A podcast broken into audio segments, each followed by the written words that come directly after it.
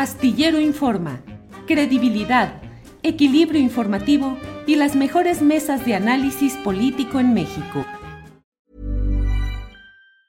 Hey, it's Ryan Reynolds and I'm here with Keith, co-star of my upcoming film If, only in theaters May 17th. Do you want to tell people the big news?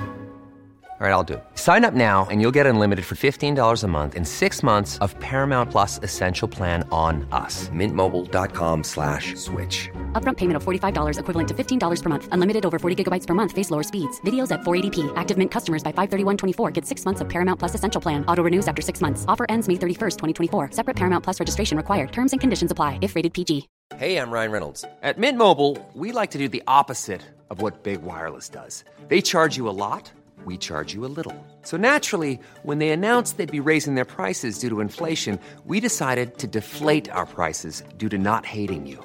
That's right. We're cutting the price of Mint Unlimited from $30 a month to just $15 a month. Give it a try at mintmobile.com slash switch. $45 upfront for three months plus taxes and fees. Promote for new customers for limited time. Unlimited more than 40 gigabytes per month. Slows. Full terms at mintmobile.com.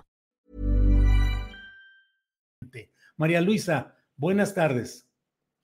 Hola, buenas tardes. Con el gusto de saludarte, Julio. Gracias, María Luisa. María Luisa, pues la verdad, eh, me enteré a fondo lo más que pude de lo sucedido el pasado jueves 14 de abril, cuando un grupo violento de invasores de los humedales impidió una reunión con autoridades federales en San Cristóbal de las Casas. Eh, el propósito es preguntarte, eh, secretaria, Primero, ¿qué sucedió? ¿Hubo algún tipo de acoso o impedimento físico hacia ti? ¿Y qué se va a hacer frente a esos grupos de choque, específicamente en este caso de San Cristóbal, María Luisa? Gracias. Primero platicarte un poco de por qué era la presencia estar ahí en San Cristóbal. Justo el primero de abril pudimos sacar un decreto, una declaratoria de hábitat eh, estamos hablando de un espacio que es muy importante para las y los pobladores de San Cristóbal de las Casas. Estoy hablando de los humedales Las Quis y María Eugenia ubicado ahí. Decirte que eh, este espacio es un espacio que tiene eh, en superficie eh, ya como sitio Ramsar. Sitio Ramsar es muy importante a nivel de una categoría internacional para lo que son los humedales. Pero también en 2011 fue decretado como área natural protegida, pero por parte del gobierno del estado de Chiapas. Pero ya haciendo una revisión, eh, esto fue una situación dada la, la ciudadanía de la población de San Cristóbal de las Casas, de pedirnos que como Secretaría del Medio Ambiente pudiéramos realizar trabajo directamente con ciudadanas y ciudadanos porque veían tristemente cómo tenían una presión estos humedales. Así empezó un trabajo coordinado. Hemos tenido más de cuatro mesas técnicas de trabajo, una asamblea informativa, más de 20 reuniones para poder sacar este acuerdo de hábitat crítico y pues lo pudimos tener el primero de abril como un primer gran logro, el tener esta declaratoria de hábitat crítico. Decirte que en este espacio es muy importante porque tenemos especies endémicas solo en este lugar. No hay otras especies eh, en el mundo, en ningún lugar, en otro humedal del planeta. Entonces se vuelve también muy importante, por eso sale la declaratoria de hábitat crítico. Esto sale el primero de abril. Recibimos una invitación por parte de las y los ciudadanos eh, defensoras y defensores del medio ambiente de San Cristóbal de las Casas y consideramos importante el que pudiéramos eh, darle seguimiento y eh, el planteamiento es que acudiéramos el día jueves 22 y perdón, no sé si me has escuchado. Sí, sí, te escucho, te escucho, María Luisa. Sí. Sí, sí. Gracias. Entonces, el, el 22, el día jueves 22, el planteamiento es que yo pudiera estar con, bueno, el jueves pasado, no sé qué, qué día es el jueves, bueno, el jueves pasado fue el planteamiento que yo pudiera estar con ellos para platicar directamente eh, de qué va el hábitat, de qué va el hábitat crítico y sobre referente a ellos cómo pudiéramos instalarlo. Yo siempre he pensado que cualquier acuerdo, cualquier convenio, cualquier declaración es muy buena, pero es un documento, ¿no? Que desde manera legal y jurídicamente te permite empezar a hacer un trabajo. pero lo mejor es empezar a hacer ese trabajo directamente en territorio. El acuerdo fue llegar, tener un evento. ¿Quiénes deben de estar ahí? Pues las autoridades, en este caso las autoridades del estado de Chiapas, la autoridad municipal y con quienes fuimos construyendo a nivel de la preocupación de las y los defensores de la ciudadanía de San Cristóbal este hábitat crítico. Estaba planteado el poder tener este evento, eh, que revisáramos juntos cuál era la ruta de trabajo y sobre eso, eh, justo el jueves, era el planteamiento de tener el evento.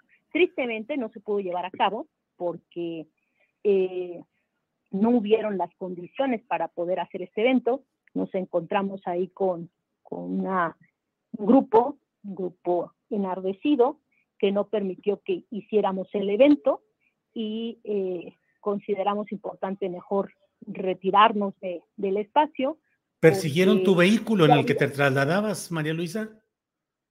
Sí, nosotros intentamos entrar para este, cumplirle a la gente de llegar al espacio donde ya estaba citado el evento. Ya eh, yo llegué como 10 para las 10, el evento estaba a las 10 de la mañana. Tengo entendido que ya estaba el diputado Joaquín Cebadúa, la arquitecta Bonifaz, que es la secretaria de Medio Ambiente de Chiapas, y entonces eh, yo iba a hacer la entrada, me dijeron que si quería esperar al presidente municipal, dije pues adelante, lo esperamos, y esperé como tres minutos ya para poder entrar. En ese momento vi antes de la entrada a grupos de gentes, pero pocos, no muchos, vi pocos. Sí se me hizo raro un operativo muy grande, normalmente una servidora es de bajo perfil y siempre soy muy austera para mis salidas y siempre la gente nos recibe. Entonces iba yo y otra compañera en la camioneta. Entonces ya llegando ahí eh, dimos una la vuelta porque ahí no podíamos entrar. Eh, tratamos de entrar con la camioneta y ya nos dimos cuenta que si son más gentes, ahí sí eh, más personas y si nos siguieron la camioneta, nos cercaron ahí con un, pues como con alambritos y ya una compañera que venía delante de la camioneta sacó este cercado y pudimos salir de ahí. ¿Cercaron alrededor de tu vehículo en el que ibas? Pues eh, hicieron un cerco a través de, nosotros íbamos con la camioneta y había dos personas que hicieron como un amarre ahí con unos alambres, pudimos sacar esos alambres y pasar mi vehículo. ¿Golpearon tu vehículo? No, no, no lo golpearon o nada, porque yo considero que a lo mejor ni siquiera se dieron cuenta que era una servidora, este, eh, y ya nos, y nos retiramos, nos retiramos tres vehículos. Institucionalmente, ¿qué vas a hacer ante ese tipo de presiones o de actos, pues de violencia? No hay otra manera. Hubo golpeados, hubo amagos. ¿Qué se tiene que hacer en esos casos, María Luisa? Pues el planteamiento es seguir trabajando y haciendo énfasis en que ya tenemos un decreto, una declaratoria. Este decreto y esta declaratoria ya para un bien común, estoy hablando de un bien común y un bien superior que es el agua. ¿Cuál es el asunto de la importancia de este hábitat crítico? El asunto que es un espacio también donde afluyen todo lo que son las aguas, y, hablo del de, bien más importante, del líquido vital para que pueda seguir la población. Entonces yo creo que, que es apelar también a la conciencia de la gente que está para que podamos hacer un tejido, pero un tejido eh, de trabajo a nivel de territorio y que tomen conciencia. Es eh, triste y es crítico que sigan atentando contra estos humedales, que sigan eh, queriéndolos volver colonias o barrios, fraccionamientos, porque es un espacio que es vital, es vital para toda la población. Entonces, por eso es la importancia de este, de este decreto. ¿Qué vamos a hacer? Pues seguir apelando a las autoridades, que son las competentes. Eh, vamos a seguir tejiendo de cara a la ciudadanía, los que están eh, realmente preocupados en que se pueda preservar, cuidar y conservar este espacio que es vital. Y eh, en este sentido no nos vamos a quitar de ahí, vamos a seguir trabajando. María Luisa, eh, me parece a mí muy preocupante, como te decía, lo sucedido ahí en San Cristóbal, porque además, y esto también es parte de lo que me interesa escuchar tu respuesta, eh, me da la impresión de que cada vez son más entretejidos los intereses mediáticos, empresariales, políticos, inmobiliarios, que se están oponiendo más activamente a decisiones positivas del gobierno federal. Es decir, una cosa es la emisión de ordenamientos valiosos, pienso desde luego en la Sierra de San Miguelito, pienso en lo que acaba de suceder en Ahome, en Topolobampo, respecto a una planta de amoníaco, estos humedales ahora en, en San Cristóbal como humedales son también en Topolobampo, y me pregunto, eh, ¿no será que todos estos poderes están crecidos y oponiéndose cada vez más activamente a estas decisiones del gobierno federal? Hey Dave. Yeah, Randy. Since we founded Bombas, we've always said our socks, underwear, and t-shirts are super soft. Any new ideas? Maybe sublimely soft. Or disgustingly cozy. Wait, what? I got it. Bombas. Absurdly comfortable essentials for yourself and for those facing homelessness. Because one purchased equals one donated. Wow, did we just write an ad? Yes. Bombas. Big comfort for everyone. Go to bombas.com slash ACAST and use code ACAST for 20% off your first purchase. Hiring for your small business? If you're not looking for professionals on LinkedIn, you're looking in the wrong place. That's like looking for your car keys in a fish tank. LinkedIn helps you hire professionals you can't find anywhere else, even those who aren't actively searching for a new job but might be open to the perfect role. In a given month, over 70% of LinkedIn users don't even visit other leading job sites. So start looking in the right place. With LinkedIn, you can hire professionals like a professional. Post your free job on linkedin.com slash people today. Sí, eh, definitivamente yo creo que sí. hay un asunto a nivel de territorio donde tristemente, y eso es lo que nos ha tocado ver, es que pareciera que la gente que está en estos espacios que son muy valiosos y pueden ser valiosos por diferentes cosas. Una, para hacer turismo, para hacer fraccionamientos inmobiliarios, para tomar el agua, para tomar sus recursos naturales, hay una presión y pareciera que la gente que habita esos espacios tan importantes por sus recursos naturales le estorbara a la gente. La gente que toma conciencia, la gente que sabe que es muy valioso el cuidado ambiental, no solo para ellos en el presente, sino en el futuro para sus siguientes generaciones, y son gente que tiene una identidad en el territorio. Caso claro es el lago de Texcoco, que no ha sido fácil eh, lograr este decreto, o lo que pasó también con Sierra de San Miguelito. En este sentido, yo creo que vamos caminando pero en los últimos años hay una presión muy fuerte sobre nuestros recursos y pareciera que la gente que ha sido la guardiana o los guardianes, la gente que vive en estos espacios, eh, quienes quieren más bienes materiales, le estorba a la gente que vive ahí. ¿Grupos inmobiliarios y económicos induciendo esta resistencia?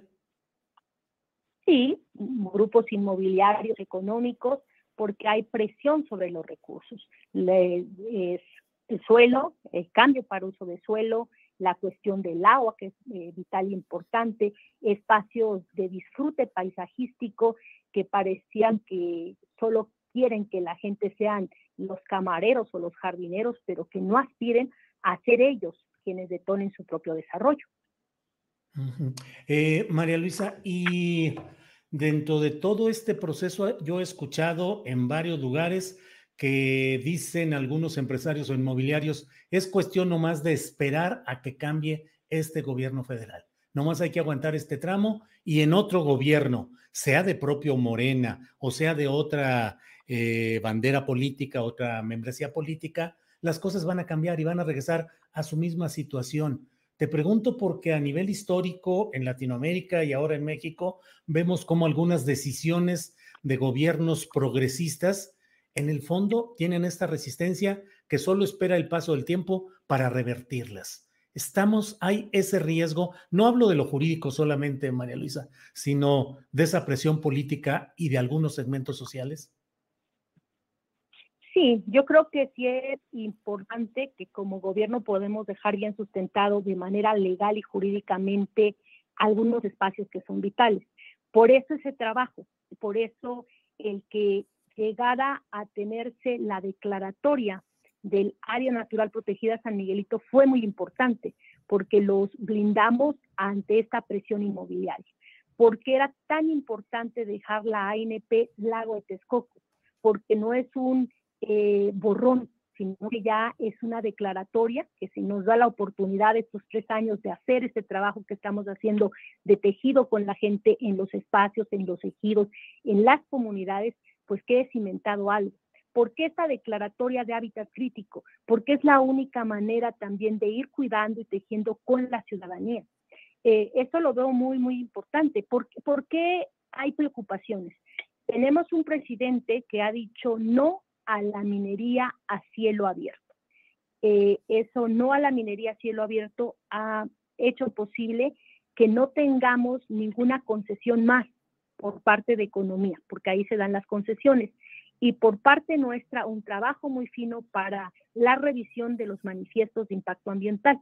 Pero lo comento porque si cuando llegue en ese caso otra administración federal y esté planteando como un quehacer y donde pueda ser factible económicamente otra vez la minería, vamos a tener un gran retroceso. Por eso es muy importante en este caso nuestro el hacer posible que en todas nuestras áreas naturales protegidas quede cuidado y desde la manera legal y jurídicamente respaldando que no se pueda hacer más eh, extracción de minería a través de minería cielo abierto o tajo abierto, porque es cuidar estos espacios.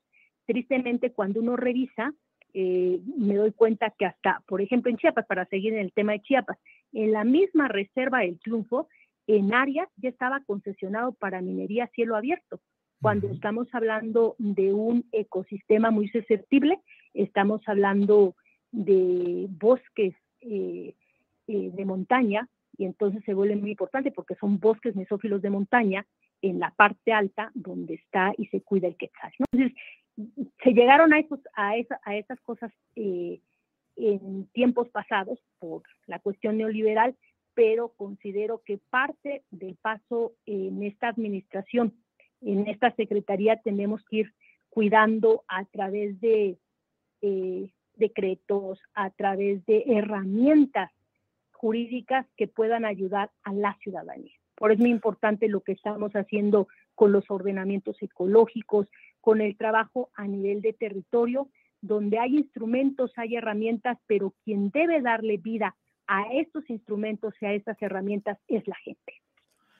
Pues María Luisa, yo te agradezco la oportunidad de platicar y de revisar pues estos riesgos de retroceso que pueden darse y esta, eh, pues no sé si insurrección, pero cuando menos cada vez mayor resistencia de factores económicos e inmobiliarios ante decisiones ambientales positivas que se han ido logrando. Así es que, María Luisa, reserva de lo que desees agregar, yo te agradezco esta oportunidad de platicar. Muchísimas gracias. Me gustaría eh, de manera compartir con el público por qué decretamos como hábitat crítico. Aquí decirles que encontramos en estos espacios, estamos hablando de un espacio pequeño de 221 hectáreas, de esas 221 hectáreas que están en estos dos humedales, La Quis y María Eugenia. En San Cristóbal. Eh, ya en San Cristóbal de las Casas Chiapas, eh, tristemente tenemos ya eh, afectaciones, 64 eh, hectáreas más o menos ya están impactadas. Y mm. nosotros queremos, y justo a través de este hábitat, de, este, de, este, de esta declaratoria, pues cuidar de este espacio que se vuelve vital. Entonces ahora tenemos esas 156 57 hectáreas que nos quedan de manera restante de estas 221 en un cuidado de protección. Eh, tenemos que hacer mucho, mucho trabajo a nivel de territorio para tomar conciencia de que no se puede estar haciendo cambios sobre suelo, se puede estar construyendo, se puede eh, estar ocupando ese espacio para lo que no es, porque se vuelve importante. De decirte que en la lista de las especies endémicas que tenemos y en peligro de extinción, porque solo está en ese espacio, es el pez popoyote, eh, la cardenilla vesicolor, eh, que son endémicas de ahí. Eh, el caso de una rana que es únicamente ahí de San Cristóbal, la culebra ocotera eh, y otros, ¿no? Se vuelve muy importante porque no hay en otro lugar del planeta y estamos hablando de más de seis especies. Entonces, y además eh, recordar que lo más importante a nivel de una población es cuidar su recurso vital, que es el agua, ¿no? Entonces, por eso se vuelve sumamente importante. Estamos hablando de un ¿Te preocupas por tu familia? Entonces, ¿por qué darles solo huevos ordinarios cuando pueden disfrutar de lo mejor? Eggland's Best, los únicos huevos con ese delicioso sabor fresco de granja, además de la mejor nutrición, como 6 veces más vitamina D, 10 veces más vitamina E y 25% menos de grasa saturada que los huevos regulares, además de muchos otros nutrientes importantes. Así que, dales los mejores huevos. Eggland's Best, mejor sabor, mejor nutrición, mejores huevos. Hola, buenos días, mi pana. Buenos días, bienvenido a Sherwin Williams. ¡Ey! ¿Qué onda, compadre? ¿Qué onda? Ya tengo lista la pintura que ordenaste en el ProPlus app. Con más de 6.000 representantes en nuestras tiendas listos para atenderte en tu idioma y beneficios para contratistas que encontrarás en aliadopro.com. En Sherwin Williams somos el aliado del PRO.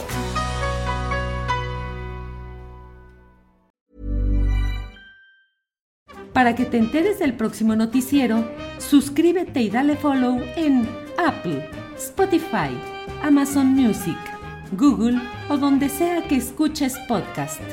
Te invitamos a visitar nuestra página julioastillero.com.